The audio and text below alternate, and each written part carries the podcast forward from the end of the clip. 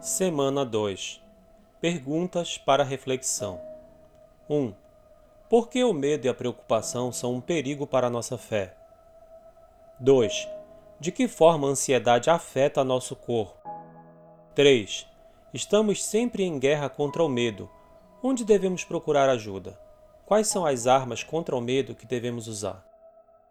4. Porque não há condenação para aqueles que estão em Jesus. 5.